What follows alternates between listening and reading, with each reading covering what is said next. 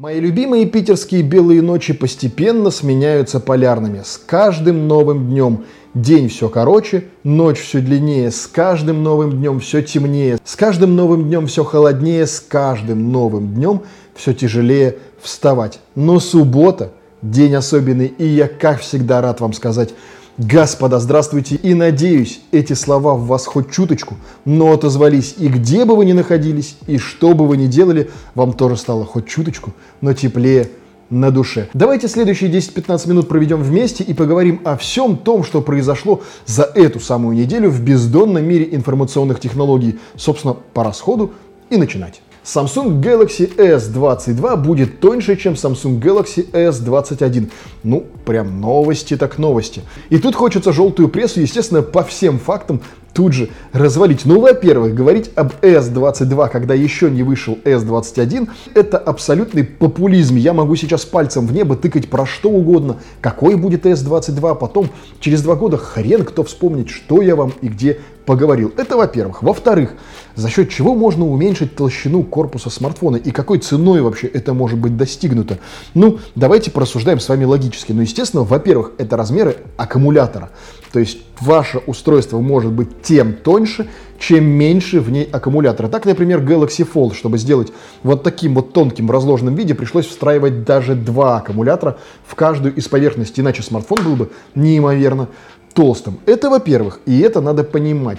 И исходя из этого, оперируя какими-то влажными фантазиями, можно рассуждать на тему того, что если Планируется сделать максимально тонкие и легкие аккумуляторы в смартфонах, чтобы сделать тоньше сам смартфон.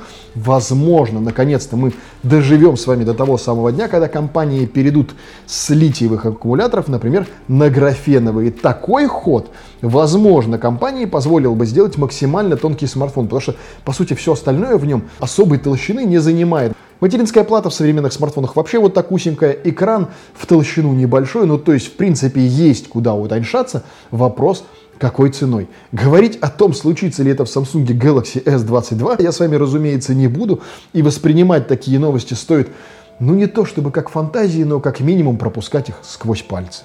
Аналитики оценили себестоимость iPhone 12 и iPhone 12 Pro. По данным японских исследователей, себестоимость iPhone 12 это 370 долларов, примерно 28 тысяч рублей, а у iPhone 12 Pro это 406 долларов, ну то есть примерно 30 там, с копейками тысяч рублей. Тут, опять же, желтая пресса такая желтая пресса, и я обожаю вот эти заголовки, что оценили стоимость смартфона, и все такие, у, он стоил 400 баксов, а нам его продают за тысячу с копейками. Да как компания может на нас наживаться там более чем в два раза?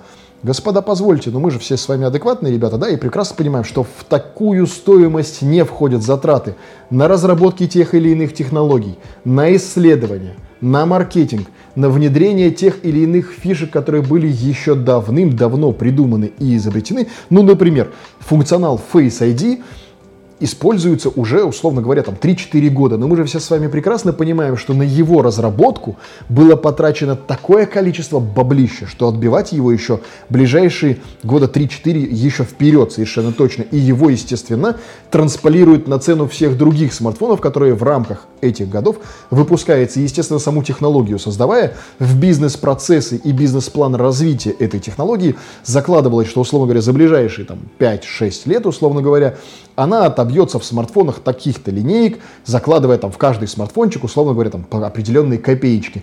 Естественно, туда не учитываются ценники на рекламу, на инфлюенсеров, на ведение маркетинговых социальных сетей и всего остального. В конце концов, на создание тех самых излюбленных презентаций. Вы же все прекрасно понимаете, что в конечном итоге даже их стоимость ложится в конечном итоге на стоимость смартфона. В каждой по копеечке, но закладывается. Поэтому цена, условно говоря, в 400 баксов за iPhone 12 Pro, это, конечно, здорово, что посчитали с точки зрения железа, но, учитывая вот весь тот ком, который я вам сейчас наговорил, да не особо большая наценка у компании там получается. Samsung выпустит в следующем году самый дешевый гибкий смартфон. Компания готовит модель Galaxy Z Flip Lite. В теории сообщается, что она может стоить порядка тысячи долларов, но опять же, надо понимать, что тысяча долларов где-то там в Корее или в США Это не 1000 долларов в нашей стране, потому что нужно прибавить, во-первых, цену налогов США. Ну, то есть, условно говоря, когда вам называют цену там Apple или Samsung в тысячу условных долларов, то надо понимать, что они называют цену у себя без налогов. Их НДС никогда не учитывается в цене. То есть, условно говоря, если вы в США придете в магазин, в супермаркет, в условную американскую ленту или Окей или Ашан, и увидите там товар, который стоит 1 доллар, вы придете с ним на кассу, и вам скажут, окей, он стоит доллар, условно говоря, там, доллар 10. Сейчас не выдавать в процентное соотношение, но условно. И каждый американец поймет, что да, туда еще впихнули налог условно конкретного штата.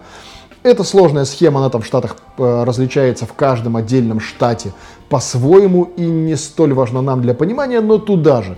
Стоит закладывать наш НДС 20%, который не учитывается, естественно, в рамках презентации ни одной адекватной страной. Кто мы вообще такие, чтобы наш НДС туда учитывали? Естественно, туда стоит учитывать затраты на логистику, на маркетинг внутри нашей с вами страны и прочие, прочие, прочие затраты, которые, естественно, будут накладываться. Поэтому ценник в тысячу долларов легко может превращаться в 100 тысяч рублей в нашей с вами стране. Однако, Samsung Galaxy Z Flip стоит учитывать, что уже стал самым дешевым складным смартфоном. Если сейчас посмотреть на Авито, то их сливает в состоянии около идеальным и практически новым за ценник 45-48 тысяч рублей. Когда смартфон менее чем за 10 месяцев от старта своих продаж теряет больше, чем две трети своей цены, оставляя себя на ценовой планке какого-нибудь китайского середнячка, это, конечно, провал. Apple призналась, что дорогущая зарядка MagSafe Duo оказалась медленнее обычной MagSafe. Вообще насрать. Huawei нашла себе неожиданного союзника. Компанию поддержит конкурент в лице Ericsson. Бори Эльхом, этот топ-менеджер Ericsson, выступил против запрета оборудования Huawei в его стране и хоть беды компании Huawei далеки от завершения, но китайский технологический гигант нашел себе союзника в лице Эриксона. В интервью Financial Times он заявил, цитирую, следующее. «Я принадлежу к той категории, которая считает, что конкуренция делает нас более долгосрочными и улучшает компанию. Это может быть болезненно в краткосрочной перспективе, но в долгосрочной это побуждает нас быть более инновационными и производить более качественные продукты для наших клиентов. Ну, то есть, по факту, он говорит то, что может сказать любой адекватный человек, который понимает, как устроен рынок. Тебе не нравится, условно говоря, что делает Huawei, окей, Просто возьми и сделай лучше, и на рынке за счет конкурентных преимуществ выиграй в борьбе и своего заядлого конкурента выпихни с площадки. Именно так поступают адекватные компании. И хоть это вряд ли имеет отношение к сути вопроса, лично мне новость интересна именно тем, что это компания Ericsson. И лично мне отрадно, что именно компания Ericsson публично высказалась по этому вопросу. Ровно потому, что я с компанией Ericsson связан достаточно давно, долго и приятными узами, и компания Ericsson в свое время мне дала пинок под сраку в жизнь, благодаря именно ей – Возможно, я стал тем, кем являюсь сейчас, потому что моя дипломная работа в университете, вот уже второй десяток лет пошел, как я закончил обучение в университете, но меня во сне разбуди, я вам воспроизведу программное сопряжение мобильной связи и IP-телефонии в точках Wi-Fi доступа. Да, еще в начале 2000-х мы с компанией Ericsson в рамках моей дипломной работы, ну точнее как, я просто присосался к ним в рамках исследований, мы работали над тем, что потом стало называться Вайбером и до сих пор храню с теплотой в душе те чувства, когда я работал с компанией Ericsson над этим проектом, был безумно рад пообщаться и до сих пор, когда нахожу иногда сканы копии своей дипломной работы где-нибудь там у себя в архивах, с теплотой вспоминаю все те моменты, как приятно с ними было работать. Крайне адекватные ребята, и повторюсь, вся эта новость мне в большей степени интересна не тем, что там Huawei что-то опять на Huawei, а тем, что это Ericsson. И отрадно лично для меня, повторюсь, что именно эта компания высказалась за такую конкуренцию в очередной очередной раз подтвердив свою адекватность и свою позицию о том, что нужно просто очень много работать. Тогда обязательно все получится. В крайнем случае нет. Sony Xperia 1 Mark III – первый суперфлагман с 4К экраном и Snapdragon 875. Ну, во-первых, обсуждая эту новость, хочется обратить ваше внимание, что компания вполне ожидаемо также продолжает именовать свою линейку по образу и подобию фотокамер, ну то есть 1 Mark II, 1 Mark III, ну и так далее. Так принято в фото-видео индустрии, и это Такая маленькая, но тем не менее фишечка с изюминкой, которую компания Sony привнесла на рынок смартфонов. Ожидается, что уже в начале декабря этого года Qualcomm проведет мероприятие, на котором представит нам мобильную платформу нового поколения Snapdragon 875, ну и ряд других продуктов там по мелочи. И сейчас стало известно, что на этом мероприятии также выступит топ-менеджмент компаний. Вдумайтесь в подборочку. Xiaomi, OnePlus и Sony. Ожидается, что эти компании расскажут о своих смартфонах, которые они планируют выпустить на базе Snapdragon 875. И компания Sony, как максимально интересная из этого списка для нас, ожидается, что выкатит Sony Xperia 1 Mark III. Новинка, как ожидается, будучи полноценным правоприемником Sony Xperia 1 и Sony Xperia 1 Mark II, получит все тот же прекрасный 4К экран, который, возможно, чуть точек допилит по цветопередаче, хотя она и без этого там была прекрасна. Чуточек здесь допилят нам камеры. Не факт, что аппаратно, но программно, совершенно точно. И ожидается, что это будет очередной прекрасный флотофлагман. Продолжение, очередная итерация невероятно крутого смартфона. О первых двух уже есть видео на нашем канале. Крайне рекомендую вам их посмотреть, пока все мы с вами замерли в ожидании нового флагмана. Умная колонка Яндекс станция Макс. На этой самой неделе прошла ее презентация, и я не то чтобы с замиранием сердца, но с улыбкой на лице смотрел не саму презентацию, а уже по факту обзоры, вышедшие в этот же самый день и час от топ-блогеров на ютубе, и не мог не ухмыляться. Но честное слово, во-первых, там дико нахваливали звук этих колонок, какой он стал невероятно прекрасный и замечательный, в отличие от прошлой Яндекс станции. Но, судя по гуляющим по сети разборам этой самой колонки, там абсолютно те же самые динамики, вот физически один в один те же самые. Поэтому изменить хоть сколько-то качественно звук едва ли там возможно, но если просто не прибегать к классическому эквалайзеру. Возможно, программно звук допилили, допускаю, но не более того. И говорить о какой-то там вот невероятной стереопанораме или чем-либо, ну, такое себе. Опять же, надо понимать, что я очень хорошо отношусь к Яндекс станции, и у меня есть как и большая, так и маленькая Яндекс станции, и это прекрасные устройства, которые отлично дополняют лично мой быт в квартире и решают ряд немаловажных задач, но тем не менее, стоит оговориться о новинке. Да, она получила LED-экран на самом корпусе. Ну да, это забавно и выглядит замечательно.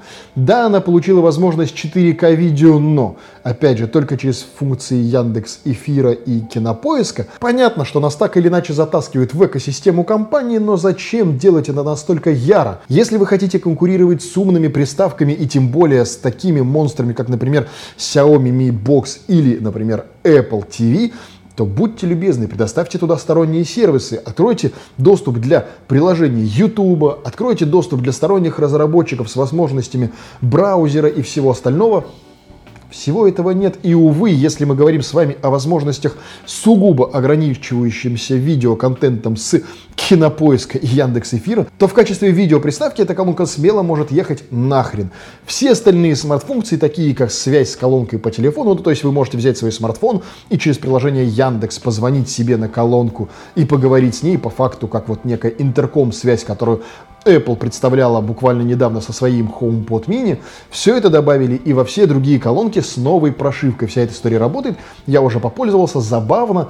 Зачем это нужно, пока что сценариев не нахожу, но тем не менее нужно понимать, что за новую колонку просят 16 тысяч рублей, а учитывая ее текущий функционал, ну, можно купить три приставки Xiaomi, которые будут гораздо более функциональны и качественны. Ну, в общем, я всего дикого восторга из коммерческих обзоров не разделяю. Возможно, когда-нибудь себе закажу и обновлю свою большую Яндекс-станцию, но сугубо, когда баллы спасибо от Сбербанка накопятся на 16 тысяч, потому что покупать ее за деньги, ну, нет. Samsung рассказала о конце серии Note и сроках выхода Samsung Galaxy Z Fold 3. Чтобы вы примерно понимали, как работает желтая пресса, я вам сейчас даже зацитирую дословно новость, которая тиражируется на тех или иных ресурсах в интернете.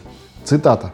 Неожиданно большим объемом эксклюзивных подробностей о будущем складном бла-бла-бла-бла-бла поделились представители Samsung Group с южнокорейским изданием бла-бла-бла-бла-бла. Девайс разрабатывается как премиальный продукт, сочетающий в себе самые передовые технологии Samsung, такие как невидимая фронтальная камера под дисплеем и стилус S Pen. Последний будет безупречно сочетаться с крупным экраном раскладного смартфона, и хотя Samsung имела возможность внедрить его в предыдущие поколения Galaxy Z Fold, она откладывала его из-за недостаточной прочности мягкого покрытия экрана. Теперь, когда компании удалось разработать уже второе поколение ультратонкого стекла, стилус, наконец, будет внедрен. И такая новость сопровождается очень нелепым, прифотошопленным стилусом, даже различающимся по цвету к непосредственно самому Samsung Galaxy Z Fold второго поколения, там же туда прилинкована фотография почему-то настолько неумело зафотошопленного экрана фолда, что прям диву даешься, я таких могу клепать вам фотографии по 5 за вечер. И меня в этой новости в большей степени напрягает следующее. Почему-то ресурсы на серьезных щах считают, что можно транслировать те или иные новости от имени Samsung Group. Заметьте, здесь сказано, что это информация от Samsung Group, то есть официальная информация компании. Но такие новости всегда принято сообщать в пресс-релизах со ссылкой на конкретного человека в компании, и, как правило, это топ-менеджер.